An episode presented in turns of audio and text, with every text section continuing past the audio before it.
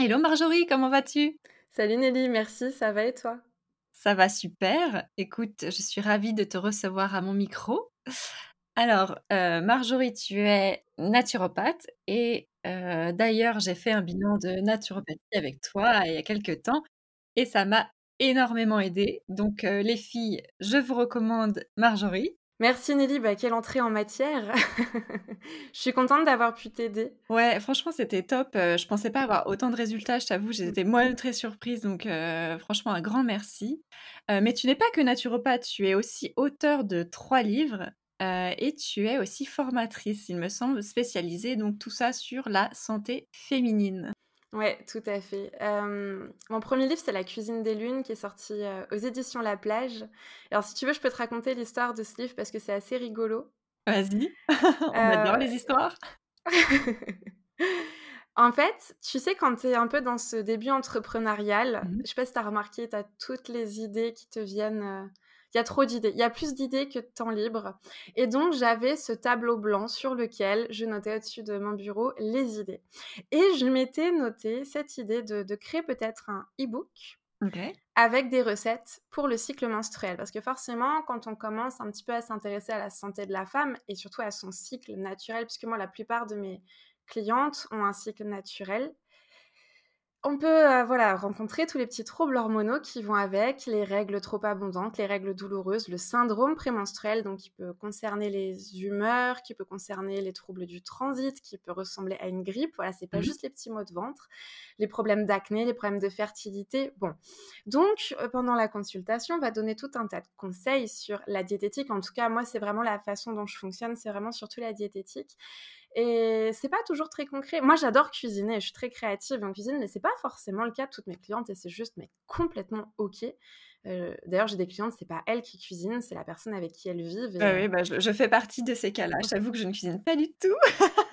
donc la question, c'est comment est-ce qu'on arrive à transcrire ça dans le quotidien? Comment est-ce qu'on passe à l'action? Et mmh, donc voilà, je m'étais dit les petites recettes pour le cycle menstruel, quand même, ce ce serait pratique pour mes clientes. OK, bon.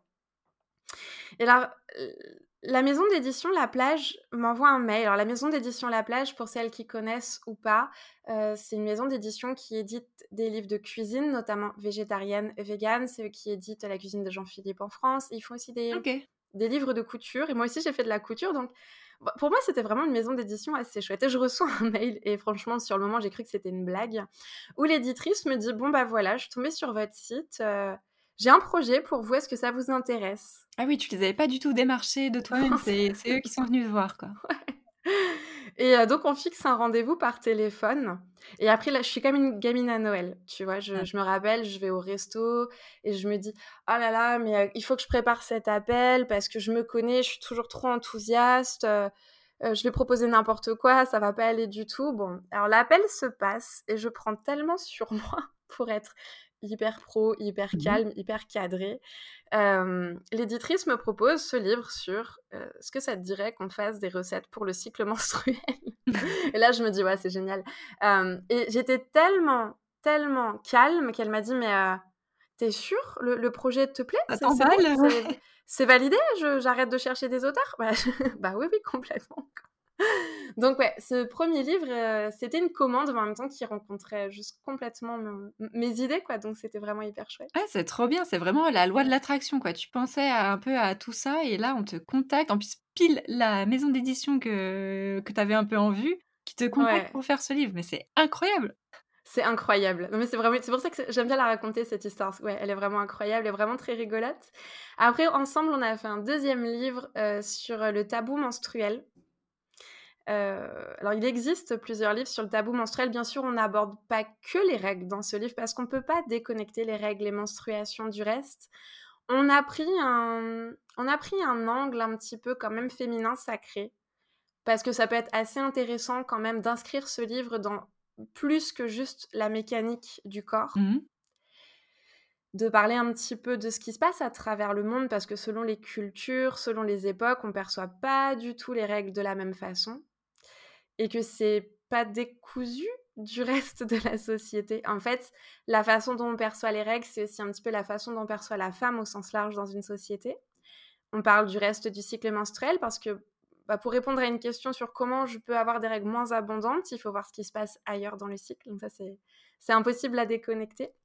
Euh, donc ouais, un, un, livre sur lequel j'ai vachement aimé travailler, qui a été illustré, qui a été illustré par euh, Juliette Bertaudière, qui a juste mais magnifiquement illustré ce livre avec énormément d'humour, un truc un peu un, humour un peu féministe et trash, vraiment, euh, moi j'adore. et on a fait ce livre en rouge et noir. Ça, c'était le souhait de l'éditrice. Euh, j'étais hyper fan de cette idée, quoi. Euh, rouge et noir. Voilà. Et donc, un troisième livre qui est là vraiment complètement mon bébé qui va apparaître bientôt après moult péripéties. Ah, donc il n'est pas encore sorti. Il n'est pas encore sorti, il aurait dû sortir. il y a eu voilà, des, petites, des, petites péripéties, il change de collection, donc c'est le groupe Pictos qui va l'éditer. Et là, c'est vraiment, en quelque sorte, une transcription de mon premier programme pratique pour l'équilibre hormonal que j'ai mis dans un livre. Et là, vraiment, l'idée, c'est on aborde tout, tout, tout, l'alimentation, la peau, la fertilité, la sexualité, le yoga, le sport. Et puis, on parle pas que des hormones du cycle menstruel, c'est aussi comment est-ce qu'on peut aborder la ménopause, comment est-ce qu'on peut aborder les problèmes de thyroïde, qui sont un mmh. vrai problème, je trouve, dans le, dans le paysage médical français. Et l'idée, c'est de pouvoir vraiment mieux se comprendre, mieux comprendre son propre corps. Parce que finalement, le, constat, moi, que je fais, c'est que ces dernières années, sur Internet, les blogs, les chaînes YouTube, les comptes Insta sur la santé féminine se sont développés. De fait, les bouquins aussi, et ça c'est très bien, il y a vraiment beaucoup de super livres qui sont sortis ces 3-4 dernières années sur le sujet, il y en avait déjà eu avant. Mais le constat que je me fais, c'est il y a à boire et à manger. Tu vois, mmh. moi j'ai un groupe Facebook dans lequel les femmes peuvent poser des questions et je réponds à ces questions, mais je suis pas la seule à répondre à ces questions et je pense que c'est important que je sois pas la seule parce que je suis pas un gourou, je détiens pas la vérité. Il y a ce que je pense, il y a mon expérience, mon expertise aussi parce que quand même je j'ai bossé le sujet en long, en large et en travers et puis il y a les autres femmes qui répondent et c'est très bien. L'idée c'est vraiment d'avoir un esprit de groupe. Mais je lis des fois dans des réponses des choses qui qui ont été trouvés sur Internet, tu vois. Des conseils qui sont apportés sans comprendre ce qui se passe derrière et qui sont... C'est dangereux. C'est dangereux et alors moi, quelquefois, on me trouve un peu technique et c'est vrai que j'ai un peu tendance à... Je parle pas, je parle pas le moldu, quoi. C'est vraiment... je. C'est difficile pour moi de me remettre dans la tête d'une débutante, de quelqu'un qui vient seulement de découvrir comment ça fonctionne vraiment le cycle menstruel. Donc j'essaie de me corriger un petit peu avec ça. Euh, mais c'est important pour moi de donner des indications sur comment le corps fonctionne, comment fonctionnent les hormones, comment c'est connecté, comment c'est pas connecté. Finalement, tu vois, même. Euh, alors, j'ai rien contre les médecins, je le dis parce que souvent on oppose un peu la naturopathie et les médecins. Bah ouais. Et alors, moi, je suis pas du tout anti-médecine. Euh, voilà, je, je rentre pas du tout dans ces débats-là. Pour moi, c'est hors sujet complet. Mais le fait est que il y a des médecins qui disent des bêtises à propos du cycle menstruel. Alors, il y en a qu'on connaît, le fameux c'est normal d'avoir mal pendant ses règles. Ouais. heureusement, il y a aussi énormément de médecins, de gynécos, de sages-femmes qui savent que ce n'est pas normal et qui vont pas se contenter de donner des réponses un peu symptomatiques, genre prenez de l'ibuprofène et la pilule. Mmh. Alors j'ai discuté avec une très jeune euh, médecin qui sortait de ses études, euh, c'était l'année dernière, et quand je lui disais, mais tu sais que les, femmes qui ont des dysménorrhées, des règles très douloureuses, on leur donne euh, Antadis. Antadis, c'est un médicament qui contient notamment, bah, c'est de l'ibuprofène, hein, c'est un, anti-inflammatoire qui agit sur une petite, une petite molécule qui permet de couper la réponse inflammatoire dans le corps, mais à force d'en prendre, en fait, il y, a un effet inverse qui fait qu'après l'inflammation, non seulement elle reste là dans le temps, mais en plus elle augmente. Et du coup, ça favorise à long terme les règles douloureuses. Alors, je suis pas en train de dire qu'il faut pas prendre des anti-inflammatoires, il faut pas souffrir pendant ces règles. Il y a des femmes avec, de l'endométriose, mais pas que, qui ont besoin de, de codéine pendant mmh. leurs règles. Euh, et si elles n'ont pas cette codéine, elles souffrent le martyr. Et en 2023, c'est hors de question de souffrir le martyr alors qu'on a des réponses. Bon, mais ça ne veut pas dire qu'il faut s'arrêter là. Si Enfin, c'est intéressant quand même de voir en quoi le mode de vie peut aider aussi à réduire la douleur en parallèle des anti-inflammatoires et peut-être dans la durée réussir à se sevrer des anti-inflammatoires pour repasser sur des choses un peu plus douces pour le corps comme du doliprane par exemple. Ouais. Euh, euh, et, alors les, les gynécos et les sages-femmes pendant leur formation, ils n'ont que 8 heures de nutrition. OK et donc heu, pas forcément en rapport avec, la santé féminine quoi, c'est la nutrition Pas du en tout. général. Exactement, exactement. Donc moi, le nombre de femmes qui me disent, heu: «Merci pour tout ce que vous écrivez sur votre blog, merci pour vos bouquins», c'est quand même grave qu'il faille vraiment s'y intéresser de soi-même pour apprendre tout ça, alors qu'on devrait l'apprendre à l'école. Ou qui se plaignent que le médecin n'a pas donné de conseils d'hygiène de vie ou d'hygiène Mmh. alimentaire. J'ai envie de dire, mais c'est pas leur travail. Déjà parce que, heu, la durée d'une consultation chez le médecin, c'est 15 minutes, chez le gynéco, c'est, heu, 30 minutes, examen, heu, compris, quoi. Heu et puis ils sont pas formés à ça et puis, heu, je vais je vais aborder un sujet qui pique un peu, mais, heu à 23 ou 50 € la consultation, je comprends qu'ils aient pas le temps de le faire Mmh. et c'est terrible parce que finalement on je sais pas si tu as déjà entendu parler voilà, on dit ça va la France va devenir comme les États-Unis, ça va être un système de santé à 2 vitesses, heu, il y a que les gens riches qui pourront être soignés. Moi, je crois que c'est déjà le cas aujourd'hui, même en France. Ouais, ouais, je pense qu'il y a effectivement beaucoup de personnes qui hésitent à aller consulter justement un spécialiste, heu, à cause du prix Mmh. quoi, clairement. À cause du prix, mouais et puis alors moi, je suis dans une région où tu vois, je suis pas très loin de Paris. Mmh. Je suis à 1 heure de Paris en train et même en voiture, je pense que c'est un peu plus court. Je le fais pas, je déteste conduire. Hem, surtout à Paris, mon Dieu. Ah bon? Tu n'aimes pas conduire et à Paris en plus? Non, c'est bizarre, hein, je crois qu'il y a d'autres gens comme moi. Oui, hem, je suis à Paris, je te confirme que je ne conduis pas. Donc heu, donc voilà, je suis pas très loin de Paris. On a quand même des jeunes médecins qui peuvent s'installer dans la région. Mais non, il y a plus de médecins. Moi, ma gynéco qui était fantastique, j'avais une gynéco vraiment ep en plus vraiment c'était pour 50 €, elle te gardait 1 heure. Alors elle te faisait l'examen à l'ancienne, heu, c'est-à-dire, tout nu, allongé sur la table d'auscultation. Elle t'ausculte le bas, il faut quand même enlever le haut et inversement, c'est pas hyper confortable. Mais elle était hyper intéressante, hyper intéressée. Heu, mmh, j'avais des doutes concernant, je sais pas, le le stress chronique, la Mmh. fatigue, parce que moi je suis une grande nerveuse. Mais on regardait tout. Elle suivait ma mère qui a un problème d'hypothyroïdie, mais moi j'avais un suivi de ma thyroïde, quoi. Enfin, c'est j'avais tous les examens et même des fois un peu plus que nécessaire et c'ét c'était bien. C'était bien parce qu'au moins je savais ce qui se passait dans mon corps. Alors qu'aujourd'hui, moi, mes clientes, quand je leur dis: «Ça vaudrait le coup que tu ailles voir ton médecin pour avoir telle et telle prise de sang», bah, en fait, ça rentre pas assez profondément dans le cadre pathologique et du coup, la sécu dit: «On prescrit pas les examens dans ces cas-là» et du coup, les médecins donnent pas les prises de sang à faire.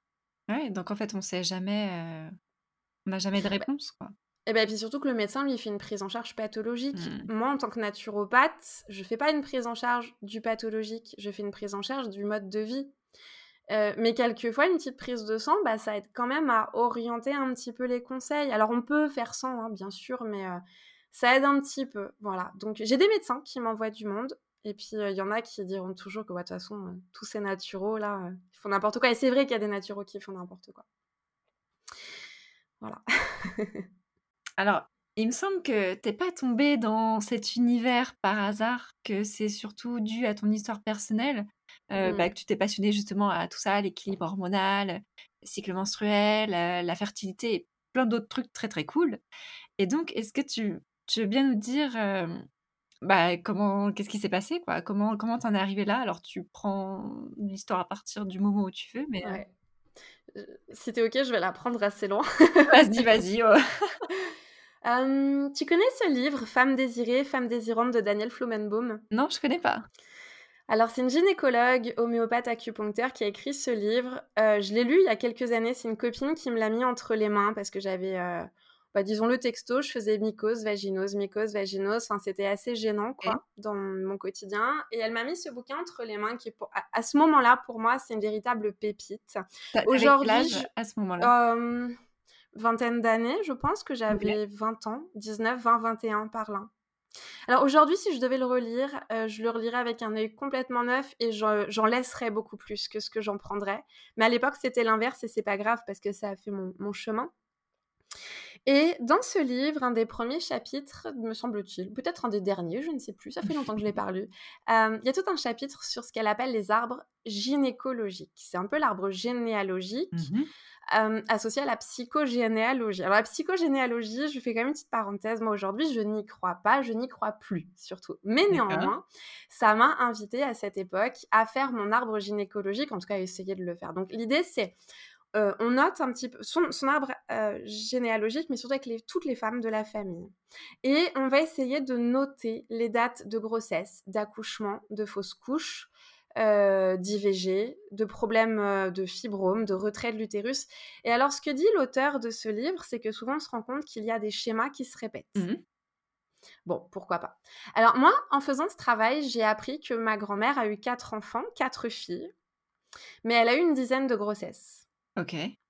elle a accouché plusieurs fois d'enfants prématurés. il me semble qu'elle a eu des enfants mort-nés.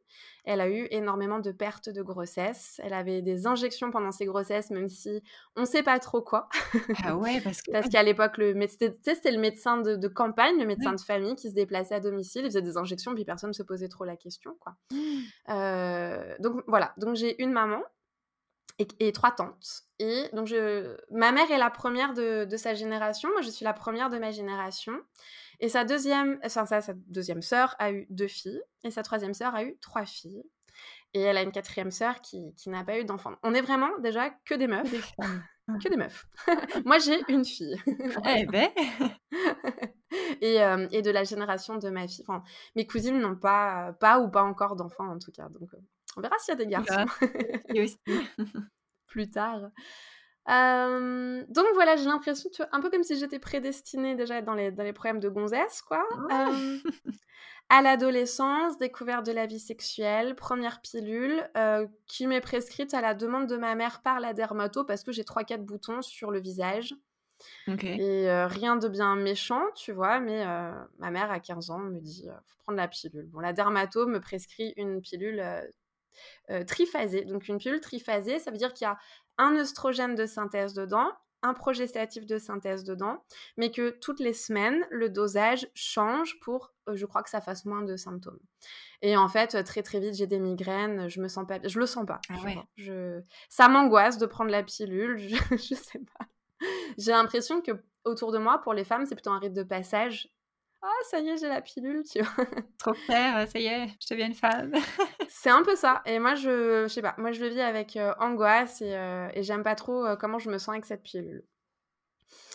Donc je l'arrête et puis je viens justement le premier rendez-vous avec la gynéco de ma mère qui est celle que, que j'adorais en fait mais à ce moment-là je me pose pas toutes ces questions je la vois je lui dis bon bah j'ai pas supporté la pilule ma généraliste qui est super chouette aussi, euh, m'avait proposé une micro-dosée avec juste le progestatif, il faut le prendre en continu. Donc ça agit pas de la même façon.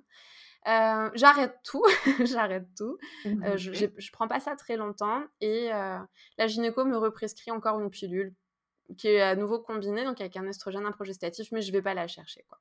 pas très convaincue par tout ça. Je... Et du coup, toujours de l'acné, quoi. Mais non, mais enfin oui, un petit peu par moment. En fait, mon acné, moi, elle, évolue beaucoup euh, au fur et à mesure de ma vie. Tu vois, j'ai 31 ans et là, depuis un petit moment, je refais de l'acné, mais je sais pourquoi. Euh, rien de bien invivable, en tout cas, si jamais. Euh, entre-temps, je, démarre ma vie sexuelle et puis ma généraliste, avec qui je m'entends bien, me dit Bon, quand même, tu as une vie sexuelle. C'était le moment, tu sais, où on sortait le premier vaccin pour le papillomavirus, mmh, pour le prévenir du cancer du col de l'utérus. Et moi, à ce moment-là, j'ai 16 ou 17 ans. Et c'est les tout débuts des recommandations. Et j'ai l'impression que ma médecin, elle, a eu une histoire un peu personnelle et un peu traumatisante avec cette histoire. Donc, à 16, 17, 17, je pense, elle me, elle me propose un examen euh, pour euh, dépister le papillomavirus et le HPV.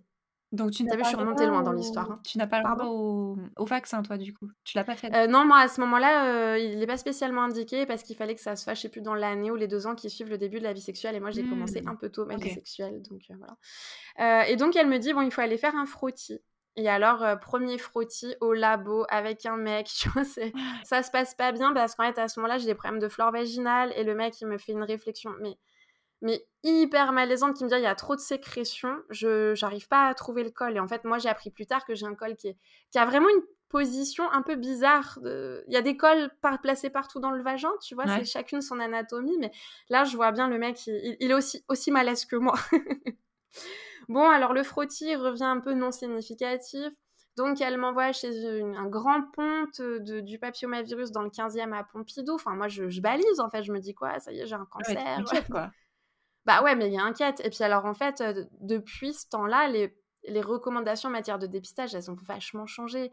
Maintenant, c'est pas avant 25 ans. Le suivi, c'est que tous les 3 ans tant qu'il est négatif. C'est très différent. Et en fait, moi, ce, frottis, il s'est fait trop tôt. Et la gynéco que je vois dans le 15e me le dit. Elle me dit... écoutez, je vais pas vous faire la colposcopie. La colposcopie, c'est quand on prélève avec le scalpel quelques cellules du col pour les analyser, voir s'il y a effectivement des lésions cancéreuses. Et elle me dit, mais franchement, vu votre âge, vous avez 18 ans, euh, même s'il y avait quelque chose, il y a 90% de chances que ça se résorbe tout seul, quoi.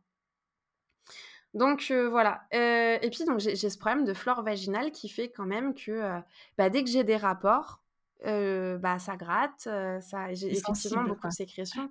Ouais, et alors moi j'en parle à ma meilleure copine de l'époque et mais, mais juste elle se fout de moi quoi. Mmh. Ça devient un sujet de moquerie, de plaisanterie, ça me met méga malaise.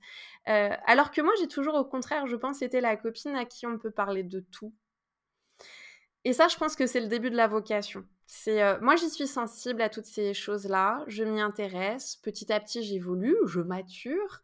je me rappelle être allée chercher euh, des ovules de probiotiques à la pharmacie. Alors à l'époque c'était faire ça. Ouais, ouais, ouais. Et en fait, maintenant, c'est en vente libre. Euh, maintenant, tu vas, à la, tu vas à la pharmacie, tu dis bonjour, j'ai des mycoses chroniques. Euh, la nana, elle va te donner des, des ovules probiotiques, tu vois. Mais à l'époque, il y avait qu'un labo qui faisait ça. Ça coûtait 25 euros la cure pour 6 jours. Mmh C'était hyper chiant à mettre, hyper chiant le temps de la cure parce que bah, fallait mettre la blinde de protège-slip. Mmh Et en plus, le pharmacien qui en rajoute une couche qui me dit vous aurez ce problème-là toute votre vie. Ah bah sympa, c'est rassurant. voilà, ça fout les boules. Enfin, ça fout le seum moi, dans ma tête, je me suis dit non, hors de question que ça, ça me bouffe la vie, quoi. Il euh, n'y a pas, dès que, dès, que j'ai un rapport, il n'y a pas une mycose derrière, c'est pas possible. Je veux pas. Mmh. Je, je veux pas subir ça. Tu refuses cette idée, ouais. Ah, je refuse cette idée complètement. Donc, en parallèle, c'est ça. Je deviens un peu la copine euh, à qui on parle de tout, de la vie sexuelle, des, des problèmes de cystite, des problèmes de mycose. Bon, Est-ce que c'est écrit sur ma tête? Je ne sais pas. et, euh, et, toujours dans l'histoire de ce papillomavirus, je continue à faire mon suivi tous les ans. Et donc cette fois, je fais qu'une sage-femme. Et, euh, et ma sage-femme est vachement bien à ce moment-là. Elle me met aux petits soins. Elle voit surtout des, des femmes enceintes d'habitude. On est à la campagne en Auvergne à cette époque. Et elle me met aux petits oignons. Elle me dit des petits coussins dans le dos. Elle me met un petit plaid sur les jambes. Ah, si seulement ça euh, pouvait être partout pareil.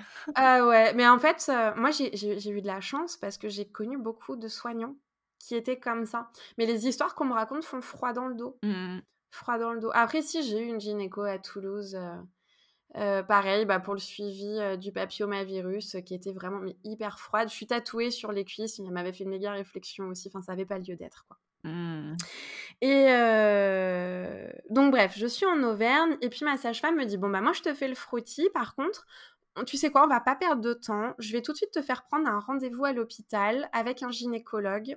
comme ça, si ça revient positif, tu as ton rendez-vous. Ok. Bon, bah, Parce qu'on savait toujours pas, mais en fait, à chaque fois que je faisais un frottis, revenait non significatif. Mmh.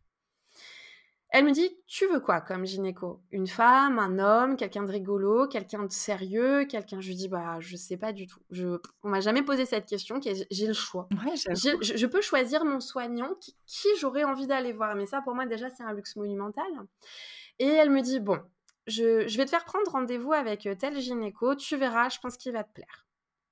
Effectivement, je me pointe au rendez-vous gynéco. Alors, entre-temps, mon, mon papillomavirus revient négatif et je fais rien de spécial pour ça. si jamais il y a des femmes qui sont concertées dans ton audience comme ça, euh, ça, ça peut arriver. Euh, mais je vais quand même au rendez-vous parce que bah, j'ai des règles douloureuses. J'ai toujours eu un cycle irrégulier depuis que j'ai mes règles. Euh, effectivement, de l'acné, des règles très abondantes, très douloureuses. Euh, je ratais tous les mois un ou deux jours d'école. Hein. Ça, c'était ah systématique. Ah oui, oui, c'était. Ça m'est déjà arrivé de. Alors, pas quand j'étais à l'école, mais plus tard dans des moments de travail hyper intenses, ce genre de boulot où tu peux dormir que 4 heures par nuit pendant une semaine parce que tu es en train de, voilà, tu es en déplacement, machin. Bon, il m'est déjà arrivé d'aller vomir de douleur ou mmh. d'être à la limite de l'évanouissement. Ça m'est arrivé qu'une fois ou deux, mais c'est assez horrible. Euh, j'ai déjà fait des crises inflammatoires articulaires avant mes règles, avec de la fièvre. Mmh. personne ne sait ce que c'est. Le médecin t'en va faire une prise de sang, il dit oui, il y a des globules blancs trop, mais vous avez dû avoir le rhume. Bah non, j'ai pas eu le rhume, quoi. J'ai pas eu le rhume, j'ai pas, pas de symptômes ORL. Je, je vois bien que j'ai pas le rhume. Bref, personne ne se pose la question. Alors, je vais voir ce gynéco au cas où, tu vois, pour, euh, pour lui en parler. Et alors là, il fait un truc assez rigolo. Il me fait faire euh, une, euh, une, échographie des ovaires. Il me dit, voyez bien, vos ovaires, ils vont bien. Alors, bah, c'est gentil, mais moi, je ne comprends rien. Une radio, tu vois, tu peux montrer ce que tu veux, je te crois sur parole. Hein. Il me dit, alors bon, je vous fais pas payer l'échographie, c'est juste pour aujourd'hui, pour vous rassurer. Bon, très bien. Et après, il me fait, il me fait la consultation en médecine chinoise. Ok. Et je m'attends pas à ça, tu vois. Et moi, je sais même pas ce que c'est la médecine chinoise. Quoi, du coup alors, euh, comme un peu la naturopathie, m'explique que en fait mes problèmes de, de, règles douloureuses viennent de mon ventre. Alors, dit comme ça, c'est un méga gros raccourci, mais à l'époque, je comprends pas très bien. Donc, mmh pour moi, c'est ça qui revient. Il m'explique qu'il faut que je mange d'autres choses. Il me dit de prendre certaines plantes pour euh, le stress, pour euh, le transit, tu vois, des choses comme ça il me dit bon, il y a des remèdes en médecine chinoise, mais ça coûte cher, c'est pas très fiable, mais tu peux aller chercher ça, ça et ça à la Biocop.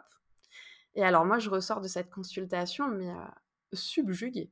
Ouais, ça t'a plu. C'est ah ouais, c'est la première fois qu'on m'explique les choses. Moi, j'adore comprendre des trucs en plus et avoir en plus, j'étais à fond dans des trucs un peu new age à ce moment-là, donc euh, j'ai l'impression que c'était de la magie qui faisait les gars. Et alors c'est rigolo parce que quelques semaines plus tard, quelques mois plus tard, je me retrouve dans un covoiturage euh, entre Clermont-Ferrand et Paris avec des étudiants en médecine et en IFSI. Et en fait, il se trouve que le gynéco que j'ai vu, il donne des cours à la fac de Clermont-Ferrand aux, aux, gyné aux gynécos, aux médecins, quoi. Ah, mais c'est drôle. Et je, leur dis, mais euh, vous savez qu'il fait de la médecine chinoise? Ah bah non. bon, ok. Euh, et, depuis, je me suis juré de, de plus rien dire parce que je sais pas, ça peut peut-être. On sait très bien qu'aujourd'hui, dès que tu sors un peu du cadre médical, enfin les, les, médecins se font un petit peu taper sur les doigts. Ah, mais moi, il m'a ouvert un truc, euh, mais laisse tomber. Voilà, donc je commence à m'intéresser un petit peu comme ça. Je continue à être la copine un peu chiante qui t'explique qu'il y a des choses qu'il faut pas manger. Et du coup, tu t'informais comment, toi? Tu lisais des livres Tu faisais... Ouais. Ouais. Ouais, je lisais des livres, je lis beaucoup de choses sur Internet. Mmh. beaucoup d'échanges. Finalement, je me rends compte aussi à ce moment-là, je suis entourée un peu par des gens qui sont dans des délires un peu santé naturelle, un peu bobo, un peu new age. Donc, je pense que j'ai fait des, des chouettes rencontres aussi. Et petit à petit, bah, je connais plein de trucs. Tu vois l'histoire de, mes de mes probiotiques par ovule mmh Je me rappelle que j'en ai parlé à une copine. Ma copine m'a dit Non, mais arrête tes conneries, c'est n'importe quoi. va prendre des vrais médicaments. Je te prends un rendez-vous à Paris avec un vrai gynéco. et quelques années plus tard, elle est revenue vers moi en me disant Ah, bon, en fait, mon mec, il a une candidose digestive. Le médecin lui a, lui a, lui a conseillé des probiotiques. En fait, c'est toi qui as fait. bon, ok. Mais, mais, euh, mais euh, là, aujourd'hui, j'ai l'impression qu'on en parle beaucoup. J'ai peut-être un biais parce que moi, je nage là-dedans. Je suis entourée de gens que ça intéresse, bien entendu. Et, euh, c'est pas forcément le cas pour tout le monde. C'est encore moins le cas il y a 10 ou 15 ans. Non, mais c'est vrai que je le sens aussi qu'effectivement, c'est vraiment des sujets sur lesquels on s'y intéresse beaucoup plus. quoi. Bah, je pense aussi que les, les, entre guillemets, les influenceuses, on, a fait un gros travail mmh. d'information en, en, rabâchant, en expliquant que les règles douloureuses, c'est pas normal, qu'il euh, y a des infertilités qui sont soi-disant inexpliquées, mais en fait, il y a des choses à faire pour essayer d'améliorer la fertilité, euh, que la prise de poids, c'est pas que parce qu'on mange trop, que la mmh. fatigue chronique, c'est pas non plus une fatalité, tu vois. Et il y a, y, a beaucoup de, y a beaucoup de comptes comme ça qui, qui en plus ont, on, fait la promotion de leur contenu de façon à être diffusé largement et c'est hyper chouette, c'est hyper chouette. Donc, euh, donc voilà, puis j'arrive à un petit moment dans ma vie où je sais pas trop quoi faire de moi. Tu vois, moi j'ai bossé euh, en tant que graphiste, j'ai bossé dans l'événementiel, j'ai bossé en boutique bio, et puis, euh, puis ça se finit pas très bien. Puis, puis j'ai des copains qui sont naturopathes. Puis la première fois que j'ai entendu parler d'une copine qui était voir sa naturopathe, je me dis c'est quoi naturopathe? J'ai un copain qui me dit c'est les gens qui sont malades de la nature, tu sais. Et elle me dit, ah bah c'est comme un médecin. Alors aujourd'hui, je prendrais vraiment pas cette définition, mais elle me dit, c'est comme un médecin, mais qui fait que avec des trucs naturels. Je dis, oh, j'adore. tu t'es dit, ah bah ça me parle, ça c'est. Ah, ça me parle, mais moi, moi j'ai l'impression qu'il faut faire 10 ans d'études pour faire ça, que c'est déjà trop tard pour moi, que machin. Et en fait, non, je rencontre des, des, des copains naturopathes et je vois ce qu'ils font et c'est chouette et je me dis, allez, je me lance. J'arrive à un moment où je peux me lancer. Je fais un peu de, je, fais des formations en, en, aromathérapie assez poussées avec des copains. Ouais, euh, je me forme un petit peu à la sympto. Ouais, j'ai bien sûr, j'ai déjà un pied dedans. Puis moi, je suis quand même assez autodidacte de nature, tu vois. Donc, euh, mais voilà, je me dis bon, c'est chouette. Je vais aller me former en naturopathie et je fais ça.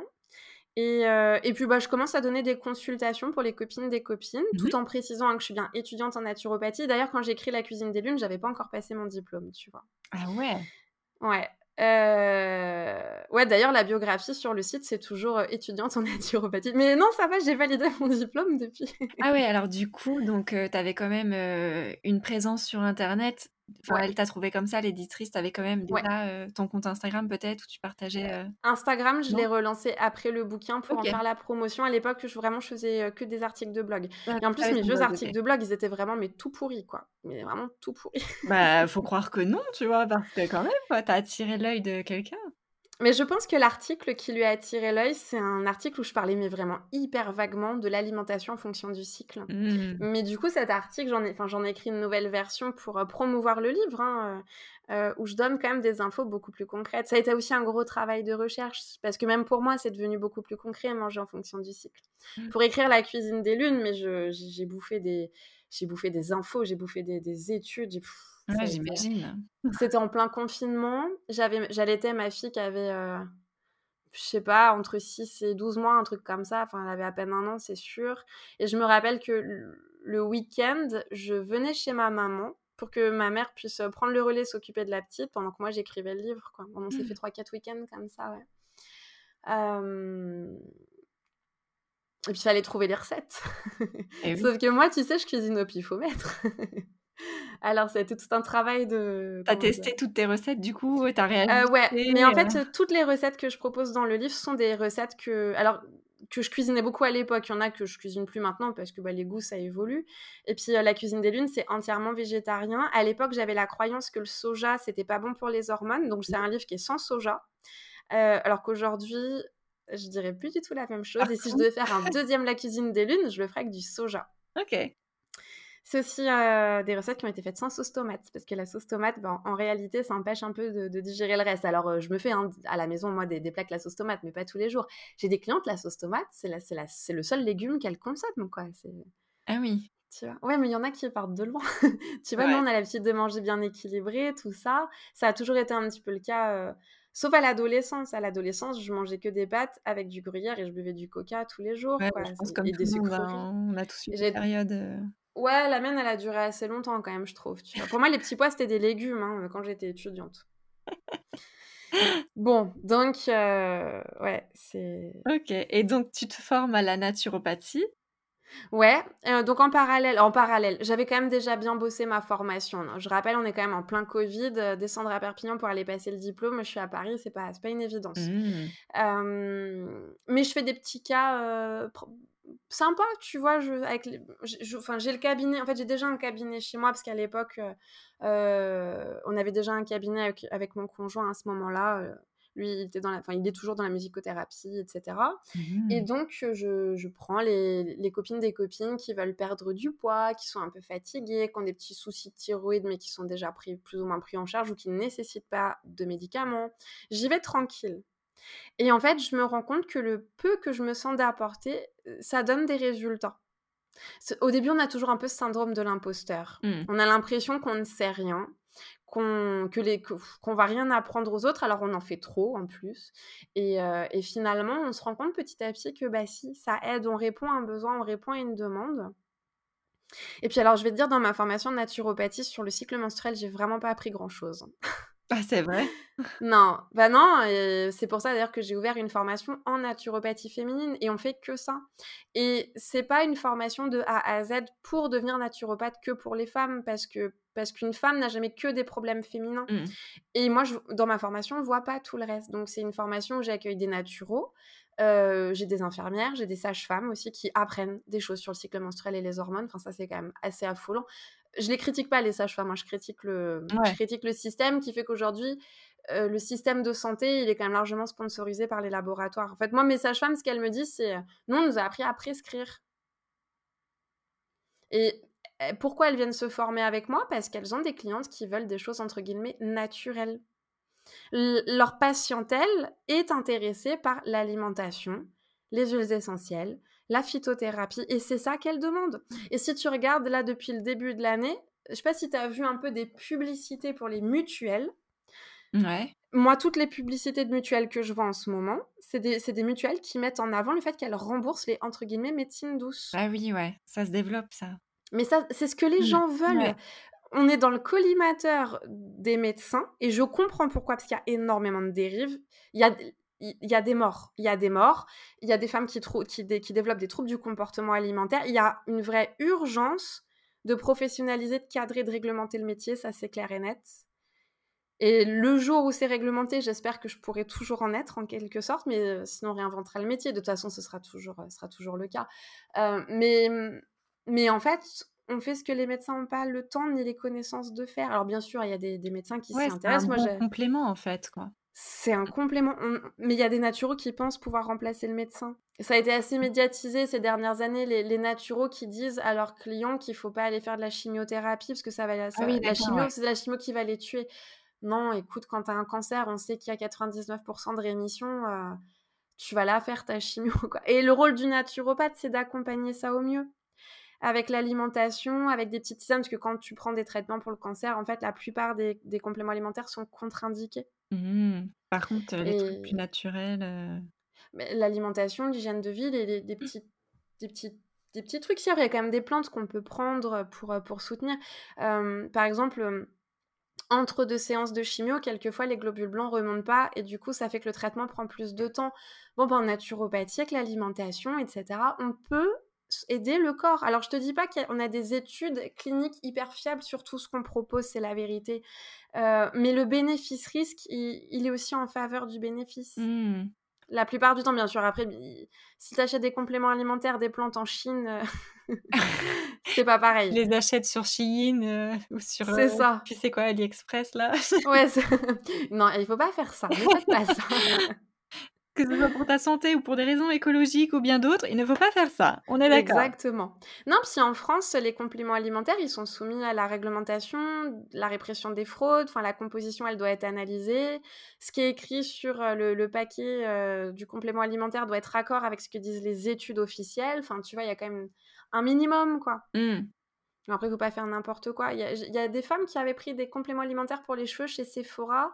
Euh, y en, a... en fait, elles ont surdosé parce qu'elles prenaient d'autres compléments alimentaires, des choses comme ça. Et en fait, elles ont fait des lésions au foie. je, crois qu'il y en a une qui est décédée, quoi. Mmh.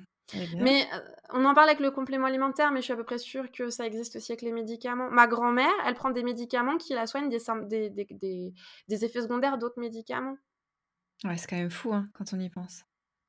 Ouais, mais parce qu'à un moment donné, euh, quand t'es vieux ou quand t'as une maladie, bon, bah, le corps déraille et puis, bah, il y a, que ça. Je pense pas qu'il y ait une volonté d'empoisonner la population comme mmh. certains le pensent. Et donc, la naturopathie, ça englobe euh, l'alimentation, euh, les huiles essentielles, ça c'est quoi d'autre? Le sommeil, l'activité physique. Alors, on a tous chacun nos sensibilités. Il y a des naturaux qui vont donner que du complément alimentaire? Qui font que de la diététique, j'en connais pas, par contre. Mmh bon, en fait, ce que, moi, ce que je vais chercher à savoir, c'est comment se sent la femme. Je vais quand même lui demander des choses sur son parcours médical. J'ai pas besoin de connaître tous les détails, mais s'il y a des choses qui peuvent faire l'objet de contre-indications euh, particulières, il faut que je le sache elle, a le droit à son, à son intimité, mais par exemple, une femme qui a une insuffisance rénale, si elle me le dit pas, mmh. je risque de lui donner des conseils alimentaires qui vont lui abîmer les reins. C'est pas l'idée. Donc j'ai quand même besoin de savoir un certain nombre de choses et surtout moi je demande à mes clientes quelles sont leurs habitudes alimentaires. Parce que le but c'est pas de leur coller un régime parfait trouvé dans un bouquin parce que le régime parfait n'existe pas. Tu vois par exemple un médicament, quand on fait une étude randomisée, on le teste face à un placebo. Eh bien, dis-toi qu'un placebo, c'est efficace à peu près 30-40% du temps, ce qui n'est pas rien. Et qu'un médicament va être euh, efficace 70% du temps. Ça veut dire quoi? Ça veut dire que les médecins prescrivent ce qui fonctionne pour le plus grand nombre. Et en fait, en naturopathie, on essaie de ne pas faire ça.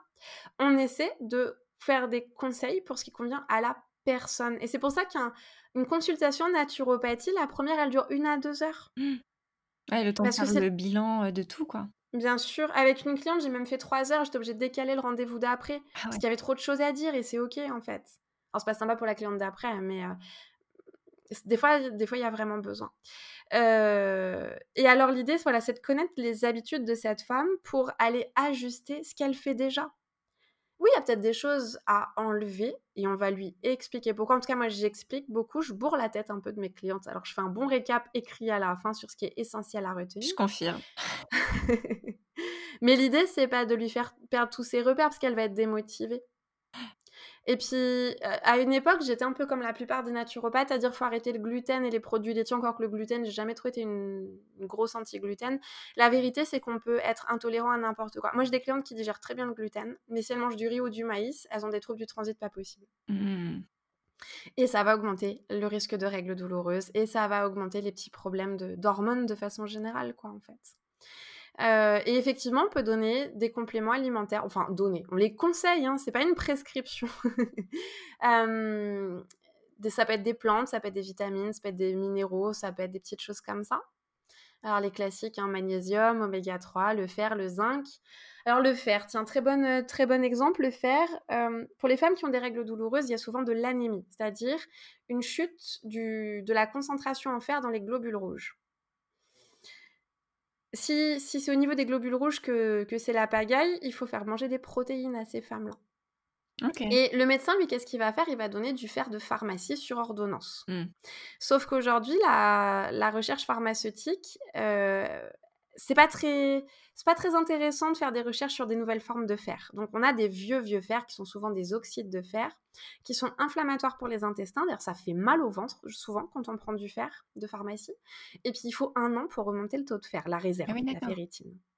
Euh, en complément alimentaire, on a des fers beaucoup plus récents, mais qui sont pas entre guillemets homologués pour être prescrits. Et donc ça coûte vachement plus cher parce que le, le fer de pharmacie c'est 2 euros, c'est remboursé par la Sécu. Moi le fer que je propose c'est clair, c'est 30 euros. C'est 30 euros pour un mois et demi quoi. Ah oui, d'accord. Et c'est pour ça, tu vois, tout à l'heure, je disais, on est déjà dans un système de bien-être et de mieux-être à deux vitesses parce que c'est pas donné à tout le monde de se payer une consulte en naturo. de... ouais. Eh ben, c'est ça. Alors après, il y a des naturaux qui donnent 300 euros de compléments alimentaires à l'issue de la consultation. Moi, j'essaie vraiment de me limiter Mm. à 100 euros et si possible pas tous les mois. Et l'idée, c'est qu'on puisse se sevrer aussi petit à petit du complément. Ah oui, parce qu'au bout d'un moment, on n'en a plus besoin du complément. Ah, des fois, si, ça dépend du problème. Il y a- mais mais j'essaie d'être honnête avec la cliente.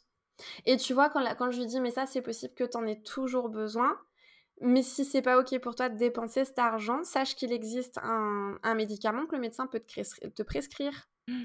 Et en fait, souvent, la cliente, elle a peur du médicament. Je pense typiquement au lévothyrox pour une petite hypothyroïdie. On peut tenter des choses en naturo. Des fois, ça fonctionne très bien même. Puis, bah, des fois, pas. Mm. Mais ça m'est déjà arrivé d'avoir des clientes qui pleurent parce qu'elles elles, arrivent pas à, à se résoudre à prendre le médicament. Mais moi, je leur dis, mais là, tu vois bien qu'on a, on a fait le max en naturo et c'est génial ce que tu as fait. Et tu vois bien que ça va mieux, mais que ça suffit pas. Mm. À un moment donné, il faut, il faut pas péter plus haut que son cul en tant que naturo et croire qu'on est tout puissant, quoi.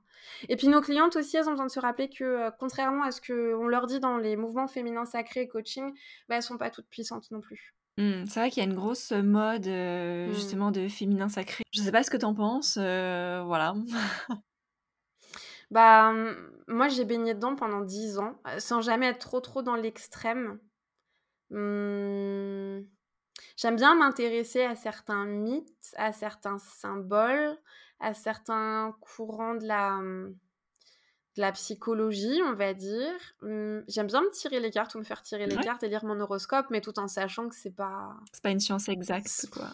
c'est c'est pas, c'est pas une science du tout, en fait. Tu vois ce que je Euh, Je le fais en- par plaisir, parce que parce que c'est un peu égotique comme truc. C'est vas-y, parle-moi de moi. Tu vois? Et c'est sympa. Bon. Euh, maintenant, quand t'entends des phrases comme « cette femme, elle a mal pendant ses règles parce qu'elle n'a pas accepté sa féminité », non. Mm. Non. Non, non, non, non. Rien à voir avec la choucroute. On va arrêter de culpabiliser les femmes plus qu'elles ont besoin de l'être. Euh, j'ai des clientes, une cliente, une fois qui est arrivée en consultation, qui m'a dit euh, j'ai des cystites, donc infections urinaires chroniques, mais je sais que c'est parce que euh, j'ai pas travaillé sur.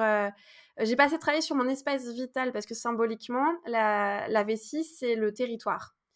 Et alors je lui dis tu, tu te calmes Euh, c'est peut-être juste un problème qui n'a rien à voir avec ton territoire. Ça peut être mécanique, ça peut être infectieux, ça peut être n'importe quoi d'autre.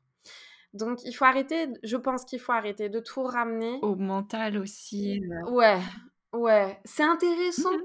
Ça, ça permet de questionner son rapport au monde, son rapport aux autres, mais ça doit pas conditionner notre vie. Ça doit pas rajouter de la charge mentale et émotionnelle, et surtout ça doit pas faire obstruction à notre véritable santé. Ok, bah écoute, c'était très intéressant tout ce que tu nous as partagé. Merci. J'ai euh, allez, deux dernières questions pour toi avant Ouais. de te laisser. Globalement, ce quels sont les enseignements que tu as appris de de tout ça, de toutes tes expériences? Il y a aucune vérité. Il y a pas de vérité absolue. Ce qui fonctionne pour l'autre peut ne pas fonctionner pour une autre et des fois on sait pas pourquoi. Et c'est comme ça. OK, génial. Et est-ce que tu as un mantra qui te guide? Absolument pas. Absolument pas.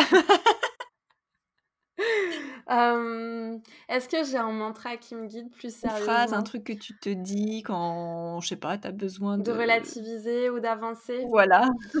Ouais, en ce moment, je suis vraiment dans le that's life quoi, c'est la vie, c'est comme That's ça. life. Heu, mais c'est bien. Oui, ça revient à ce que tu as dit juste avant, hein, aussi, hein, Ouais, ça revient à ce que j'ai dit juste avant, mais parce que je je pense que je sors un peu d'une période de transformation moi aussi, heu, en tant que grande nerveuse, tu sais, je suis hyper contrôle freak, j'ai besoin de tout contrôler et et ça, ça m'aide ça je sens en fait que maintenant, je comprends enfin le sens de ce que veut dire lâcher prise. Ça ça veut rien dire ma phrase, mais je comprends ce qu'est le Mmh lâcher prise. La 1re personne qui m'a parlé de lâcher prise, c'est mon père et j'avais 14-15 ans, c'est quand j'ai fait mes 1res attaques de panique, il me disait: «Faut que tu lâches prise». C'était hyper flou. Ça Ah ouais, c'était méga flou pour moi. Mais ça y est, maintenant je comprends ce que c'est lâcher prise. Des fois j'y arrive, des fois pas, mais hem, mais ça m'aide de me dire: «Bah, c'est la vie, c'est comme ça». That's life, ce sera le mot de la fin. Merci beaucoup pour, heu, bah, tout ce que tu nous as partagé, pour, heu, ces précieux conseils et puis, heu, je te dis à très bientôt. À bientôt Nelly, merci pour ton invitation.